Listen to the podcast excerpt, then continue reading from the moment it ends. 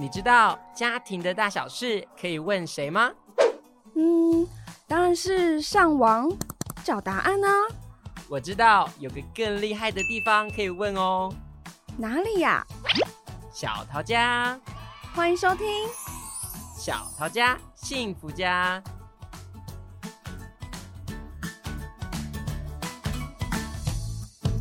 扣扣扣，这是谁的家？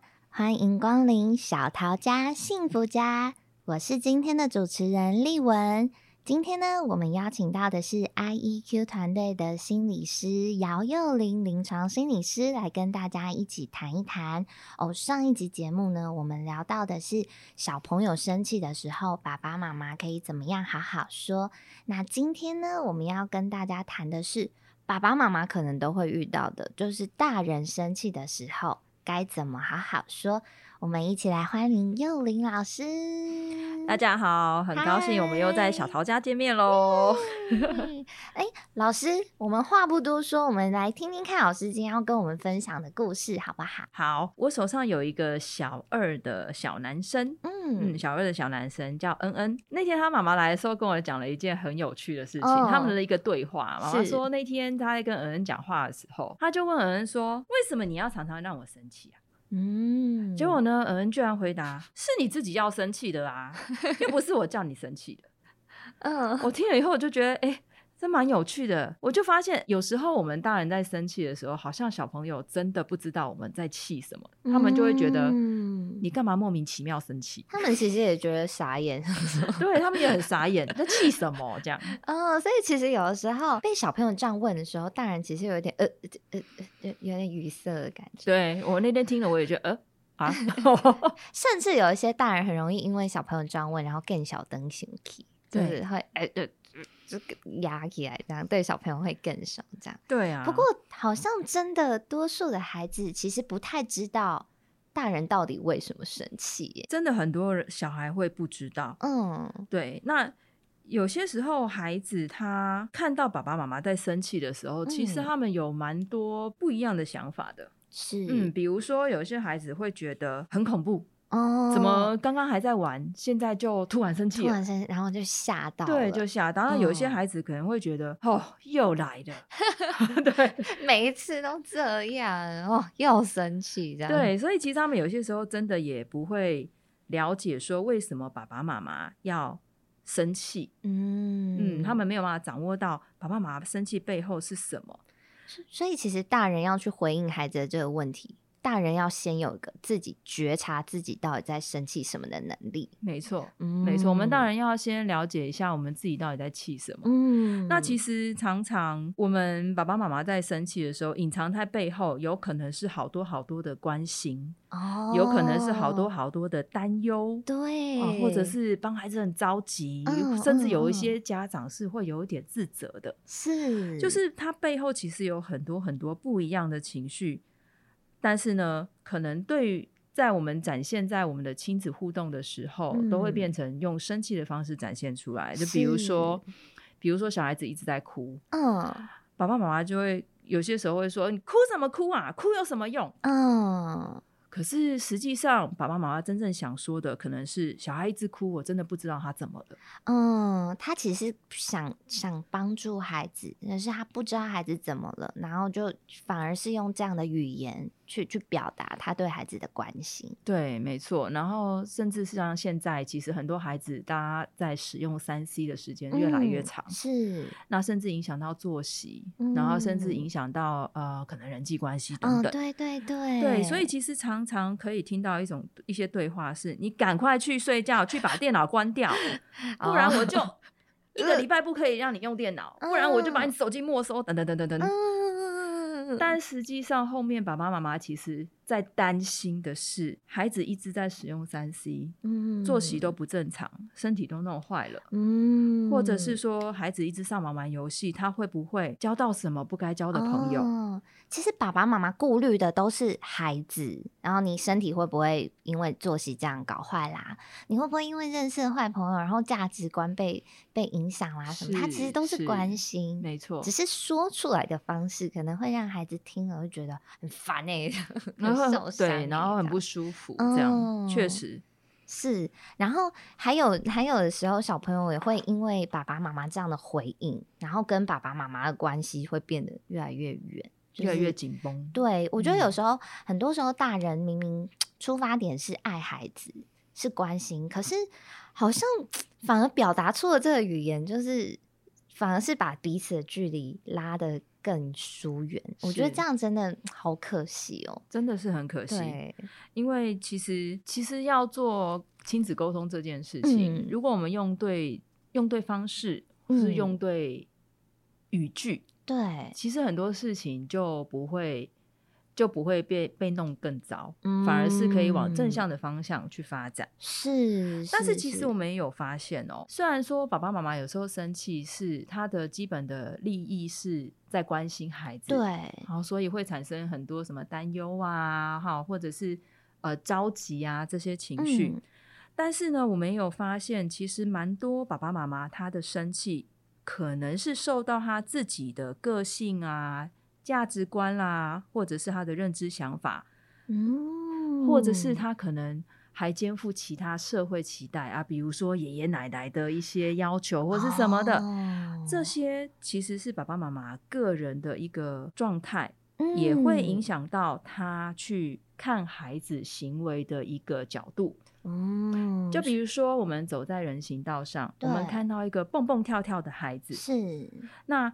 有些人就会觉得，哇，我这个孩子很活泼哎，精力充沛，嗯，很开朗哎，很不错，嗯。但是有一些人可能就会觉得，吼，这小孩怎么这么没规矩哦？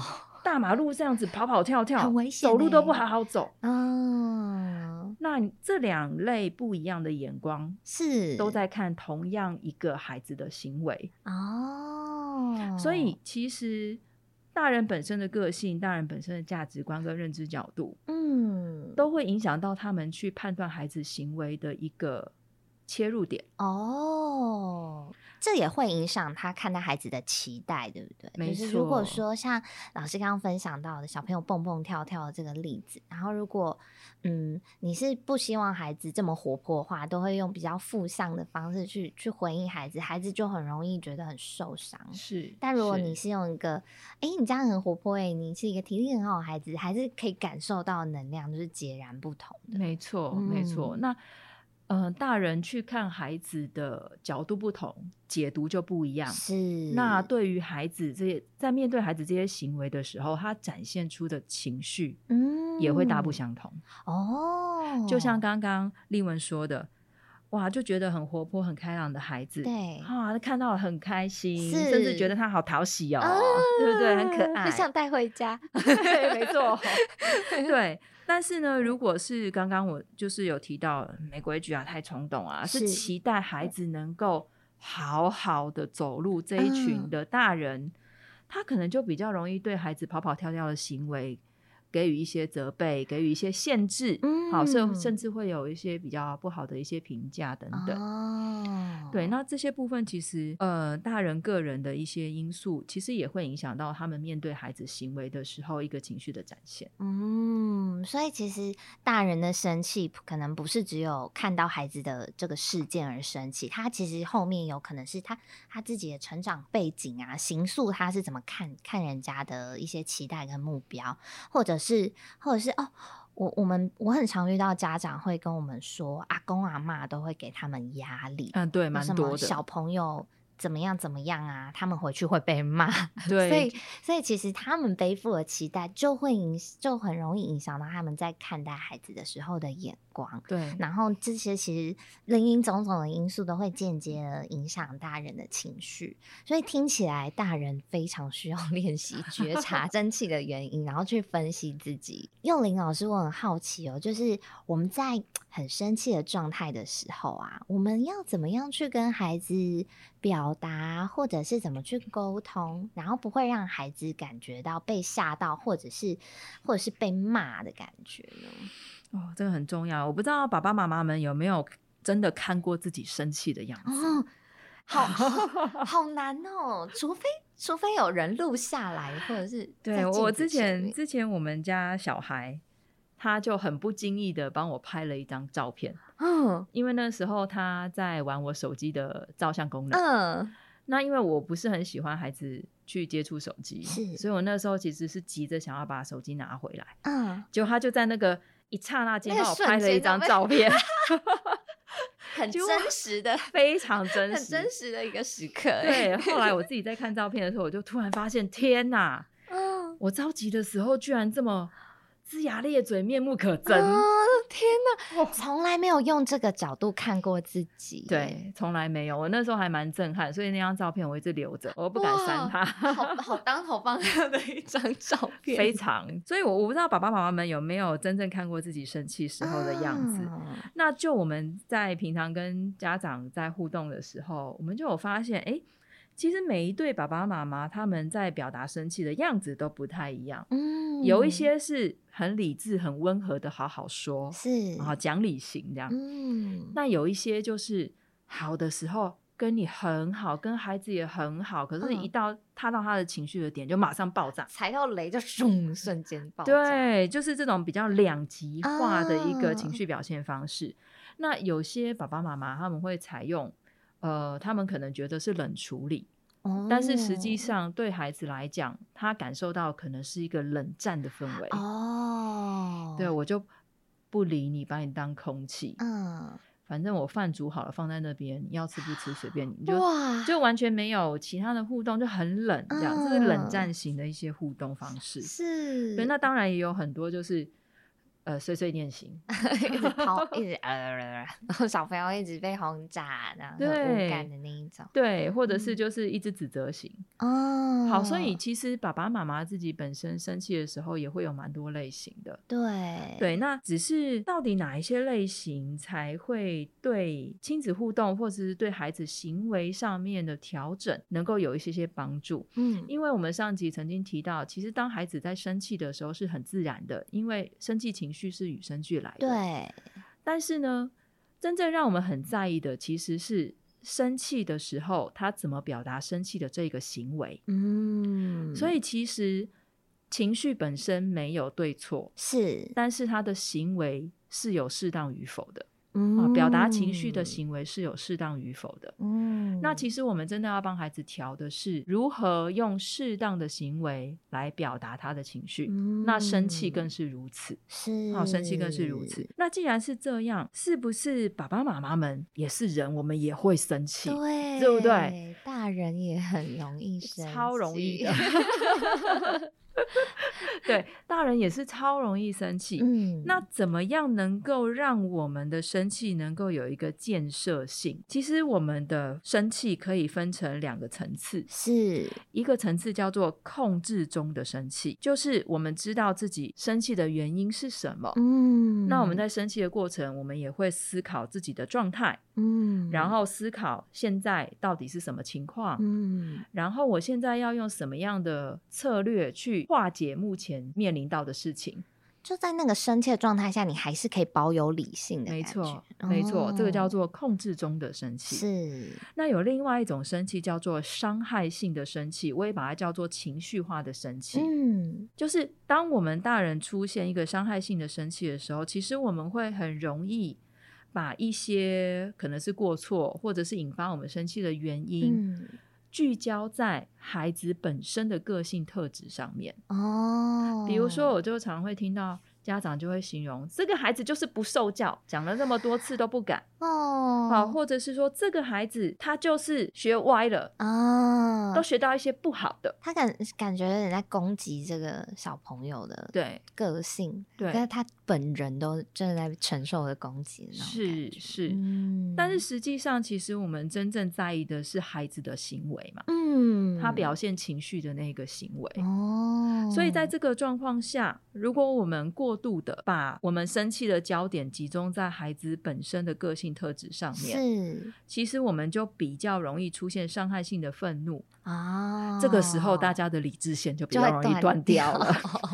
那理智线断掉之后，剩下的就是冲动啊。所以，为什么有些时候，嗯、呃，有些家长在生气、在盛怒的时候，嗯，他可能会出现过度体罚、过度管教的状态，是，是，是，其实就是因为伤害性愤怒到了一个极点，零的理智线断掉了哦。所以，其实怎么样能够好好展现我们的愤怒，嗯、让孩子能够了解，并且去修正孩子不适切的行为。嗯，其实控制中的愤怒是很重要的。嗯，那这个非常仰赖我们大人本身能不能够先知道自己的状态。嗯，就会回到刚刚提到那个觉察自己能力，呃，自己情绪的那个能力。是的，所以其实大人在在生气的时候啊，你可能因为看到小朋友一个。一个行为，然后你很生气，可是这时候你还是有一个很重要的工作，就是要先去剖析一下自己的状态。嗯，老师通常在这种盛怒的状态下，有没有一些自我的 策略可以帮助大人降温一下，或者是或者是暂时可以不要情绪值域拉的这么高？其实我们。我上一集也有提到嘛，老一辈的都会说，当你生气的时候要从一数到十，强、哦、迫自己的，对，要强迫自己，给自己一个任务，抽离一下这个情况。嗯，或或者是可能现在是妈妈在处理小朋友，那换手这样，就是请哎，换手是可以的，嗯、对，换手是可以，就是爸爸妈妈在。都在的时候，嗯，其中有一方如果真的已经到达他的生气阈值了，嗯，他可以先撤离，嗯，然后去做一些舒缓他自己情绪的事情。另外一个来角色就可以去先去 hold 一下，对，先去 hold 小孩，哦，或者是担心孩子有什么状况，先去看顾一下。嗯，对。那我觉得最重要的就是面对到自己快要生气，自己也快要。崩溃的时候，是一定要适度的抽离。我都会请家长们试试看，能不能在他发现自己真的快要理智线断掉的时候，嗯，就先离开现场，先不要做出你没有办法控制的一些事情，不然会很后悔。没错，没错。好，那我们听到这边呢，也先请各位听众可以停下来思考一下，就是像刚刚幼林老师有提到，哎、欸。孩子不经意的拍到的一张照片呢，反让幼林老师从第三个视角 看到自己。其实这个照片也很写实，就是孩子平常看到的妈妈的样子，只是我们很少。有机会，我们也不会一直拿镜子照自己，真的。对，所以，我们其实一直很少有机会用一个第三方的视角去醒思或者去检视自己跟孩子的互动。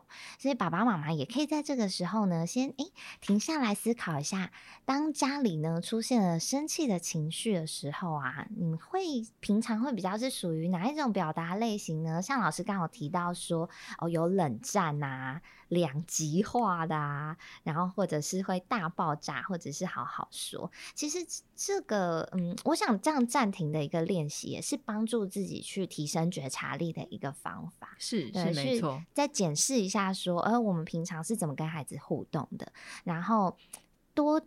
我觉得或许有时候我们可以在生气完的时候，都会可以有个自我检讨的时间。我常常也在自我检讨。我常常也是在教室处理完孩子的时候，我都会。后来检讨完，我会去跟小朋友说对不起，抱歉，我刚刚太就是太激动了，这样。是。不过我觉得这个动作确实是可以帮助我们去提升我们自己对于自己现在的状态的那种觉察的感觉，嗯、因为也很难每一个时候都有一个人在旁边提醒你说：“哎，你现在太生气了，你冷静。”就是其实真的可以去控制的人会是自己。对，对，所以可能去多提升自己这一方面的能力会，会会是比较有帮助的。那幼林老师，如果大人在生气的时候啊，我们表达的方式对小朋友会有一些影响？呃，会，一定是会的。其实我们的任何表现，孩子都会看在眼里。是，那。第一个最大的影响就是，当我们的生气出现了，哦，那孩子感受到的情绪感受是什么？嗯，他从那个表情，从那个语言呐、啊，是从那种声音最直接的感受。是，嗯，那其实，呃，我从蛮多孩子的口中都有听到，当爸爸妈妈生气的时候，是我请他们回忆，嗯，当爸爸妈妈在生气的时候，其实他们记住的。都是那个生气的影像，那个画面，那个画面，那个声音，哦、那个语气，那个音量。哦、那你真正问他，那爸爸妈妈到底在气什么？可是我们的孩子其实可能会忘记，哦、真的可能会忘记。所以其实因为可能孩子在这个阶段就是感官的学呃感官刺激很旺盛的时候，所以当他当时听到的东西，他看到的东西会停留在他记忆里很深刻。没错，那如果这样子的画面一直是不断密集的出现在孩子的眼前，嗯。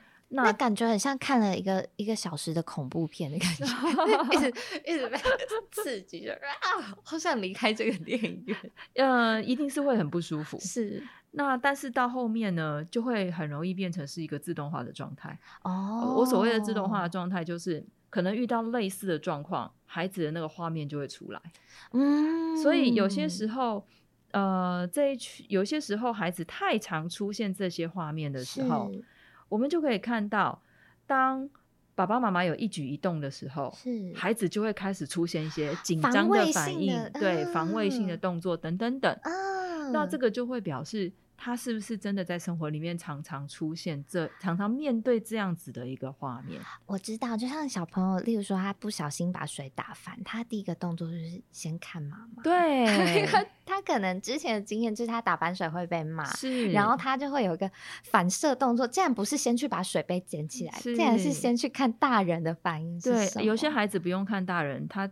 水杯掉就开始哭了。哦，他知道他可能会被骂，对，有可能是。这样，哦、对，所以其实孩子太常暴露在这样子的一个画面里面，嗯、其实对他们的情绪负担是比较大的，他都变得 紧张兮兮的，嗯、就是好像做每一个事情，他都会先想到后果会很可怕，这样。是，嗯，那我觉得有另外一个影响是，其实孩子都在看，是，那他们。他们学习模仿的能力其实是很强，因为那就是他们学习管道之一。嗯、对，所以很容易就会变成有样学样。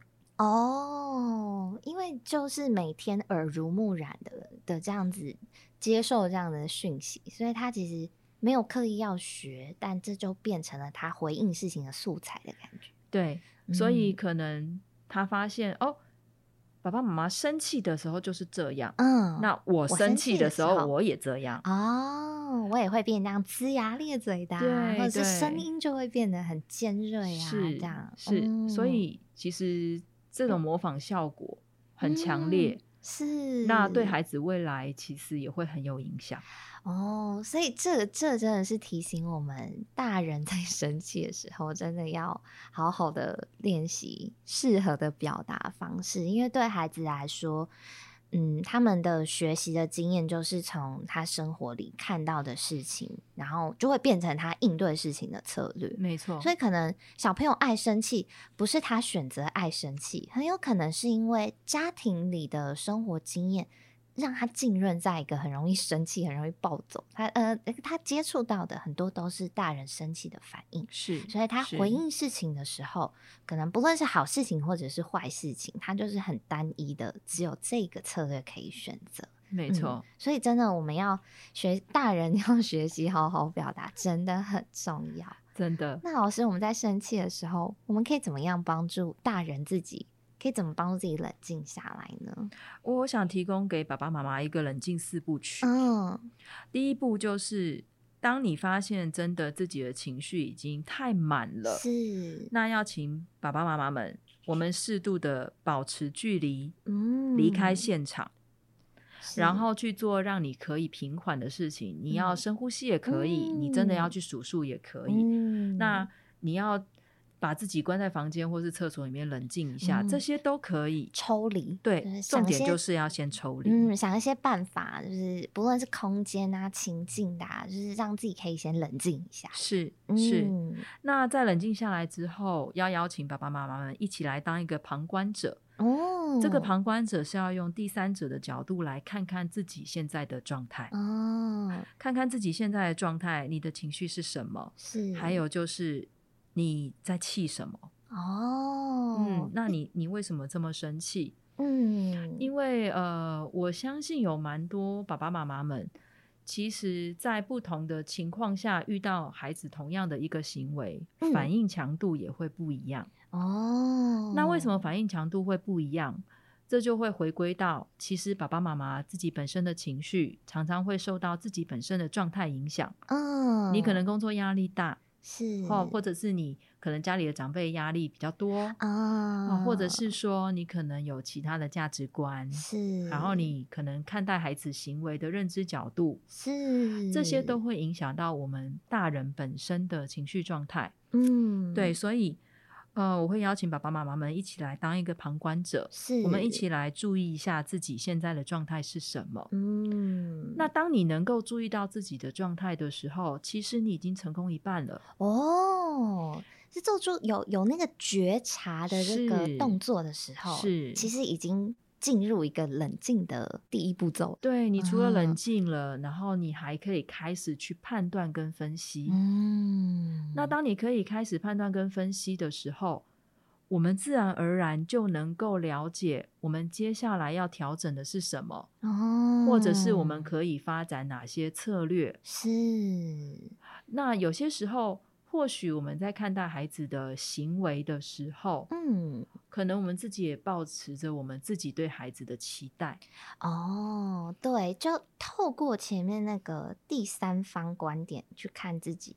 我们就可以比较去梳理出来说，哦，我现在生的这个气是生自己的气 还是生孩子的气？对，这好重要。对，因为不然如果我们都没有去梳理的话，孩子其实有时候就很无辜。有时候那个气明明是大人自己生的，然后孩子要还要去承受这些。没错，是没错。所以梳理自己，然后透过这些厘清，然后帮助大人去看到，哦，原来我现在生气的原因是什么，然后。我要怎么去调整我看待事情的那个期待的眼光？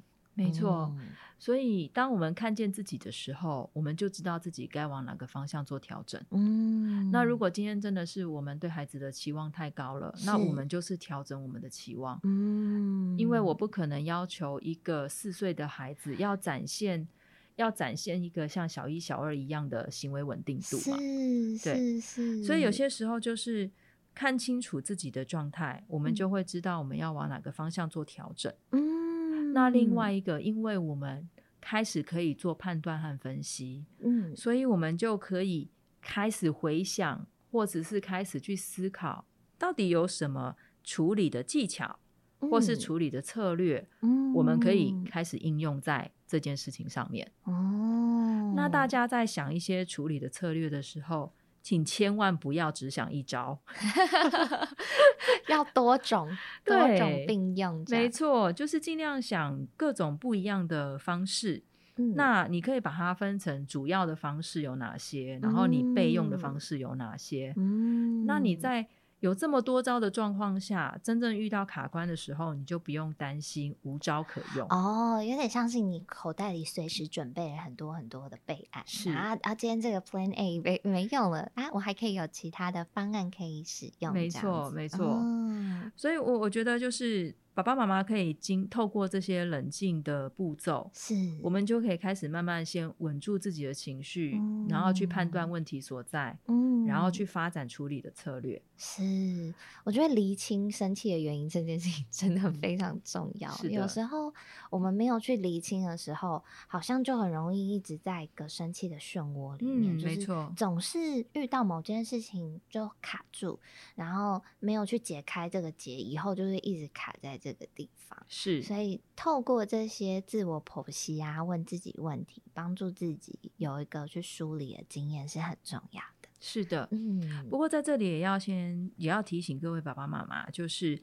有些时候我们在处理孩子行为的时候，嗯，我们都会呃不小心的不小心的说一些话，嗯，比如说我都是为你好啊。非常常听到，非常常听到。OK，那有些时候也会也会就是开放给孩子们自己选择，嗯，但是我们可能会说，你想清楚就好，但是补一个这个，对，不对，我就补一个，到时候有状况你要自己处理哦。对，我想这些都是我们在生活里面常常听到，甚至我们自己会用到的一些语句。嗯，但是我们在跟孩子们沟通的时候。使用这些语句，其实有时候蛮容易变成对孩子来说是一种情绪勒索，有可能会增加孩子额外的心理压力，是，或者是引起他其他的负向情绪。哦哦，那这个部分其实我们就要特别的注意。是，就可能因为原本爸爸妈妈可能说：“好啊，你你自己想清楚哦。”然后他可能做了这个决定，他会开始很担心说：“那这样爸爸妈妈会不会很生气？”因为他刚刚在那个语气里面，其实已经有一点点不满的心情在里面。是，所以孩子可能虽然他做了这个决定，可是他后面会变很焦虑啊，开始很紧张啊等等的。所以可能爸爸妈妈在回应孩子的时候，那个还是也要去觉察一下自己有没有在。勒索孩子，有没有在暗示孩子有一点把自己的期待又放到里面的感觉？是，所以我我觉得这个部分真的很仰赖我们做大人能够好好的去觉察自己的状态。是，那我也相信有蛮多爸爸妈妈，他们对于自己的状态会有，或者是对于自己处理孩子的介入方法会有很多的不确定。是，嗯，我相信一定会有。那其实这个时候，爸爸妈妈们可以相互的讨论，好、嗯，因为因为毕竟在同一个家庭看同一个孩子，那当然我们也可以去寻求外部资源，啊、嗯，比如说。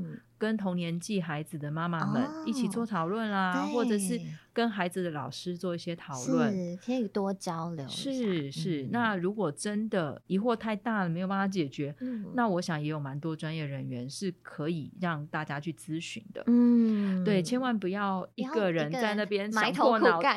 对对对，对，为什么没有解决？有时候会一直这样往下挖，往下挖，会有点太抽，呃，有点太。封闭在那个框架里面，反而想不到别的跳脱出来的方法。没错，没错。对，所以其实情绪冷静的这四个步骤啊，爸爸妈妈真的可以放在心上，然后时时的提醒自己。其实比较透过这样比较理性的去分析跟对话，稍微抽离一下，思考一下，也可以帮助自己的情绪。降温的速度快一点点。是，那这边也想要跟爸爸妈妈分享一下，就是就像回应刚刚老师幼幼林老师有刚刚有提到的，就是哎、欸，有时候我们。第一次尝试这四个步骤啊，可能没有办法一次就到位，没有办法一第一次尝试，然后哇就顺利，我就冷静下来了。可能会有不生比较不上手、比较生疏的时候，可是千万不要因为这样的失败，然后给自己压力又更大，真的，然后反而会有点更反弹，然后又更生气，又气自己没有办法冷静，又气现在的情况，然后就会整个更混乱。所以其实爸爸妈妈适时的就是呃。呃，放慢步调，然后我们看孩子的时候，都会给他们慢慢练习的时间。我觉得大人，尤其是情绪这件事情，大人也非常需要呃放慢步调，然后给自己慢慢练习的时间。是的，是的，不要给自己太大压力。那我们一样呢，请老师帮我们做一个小总结。我想，就像刚刚丽文讲到的，其实，在学习调整情绪的过程当中，不管是大人或是小孩，都很需要时间，慢慢的去做练习。嗯。那我我想，生气是一件很正常的事情。嗯。所以，如果爸爸妈妈们能够透过自我觉察，调整自己的期待，然后应用应用各种技巧。嗯，其实我们就可以让生气变得是有建设性的，嗯、是有帮助的。嗯，回应刚刚第一集提到，其实生气是一种沟通的一个讯号，我们不用把它想的太严重。对，就是它只是一个沟通的一个讯息。是，只是我们可能因为生气延伸出来的一些情况，那我们就可以去好好的讨论它，找到一个合适的方法。没错，嗯，就是这样。对，其实每个人，我想不论是什么年纪的人，都会有生气的时候，只要是人，一定。都会 会遇到生气，那尤其很多时候，我们对人家生气的时候，明明是出于关心对方，是是好的出发点，我是爱你，所以才会关心你，然后才会说出一些话。可是我们的表达的方式，可能柔和了太多当下的一些激动，所以表达方式就会有点变质，然后反而把关系呢搞得更不好了，带来了伤害。那今天的这个节目呢，透过老师分享的四个冷静的步骤呢，希望可以带给大家一些反思，然后也跟也可以帮助大家找到在平常生活里跟人互动的一些启发，然后。我觉得最重要的呢，就是我们可以练习检视自己在生气的时候的一些习惯还有状态。那多多练习，多多尝试，然后放慢步调，给自己练习的时间跟机会，找到自己适合的方法。好，那今天的节目就到这里喽，谢谢大家，下次见喽！谢谢大家，拜拜喽！本节目是由桃园市政府家庭教育中心直播。若您对于亲子沟通、子女教养、伴侣相处等议题有兴趣的话，欢迎搜寻桃园市政府家庭教育中心，追踪我们的粉丝专业，并订阅我们的频道哦。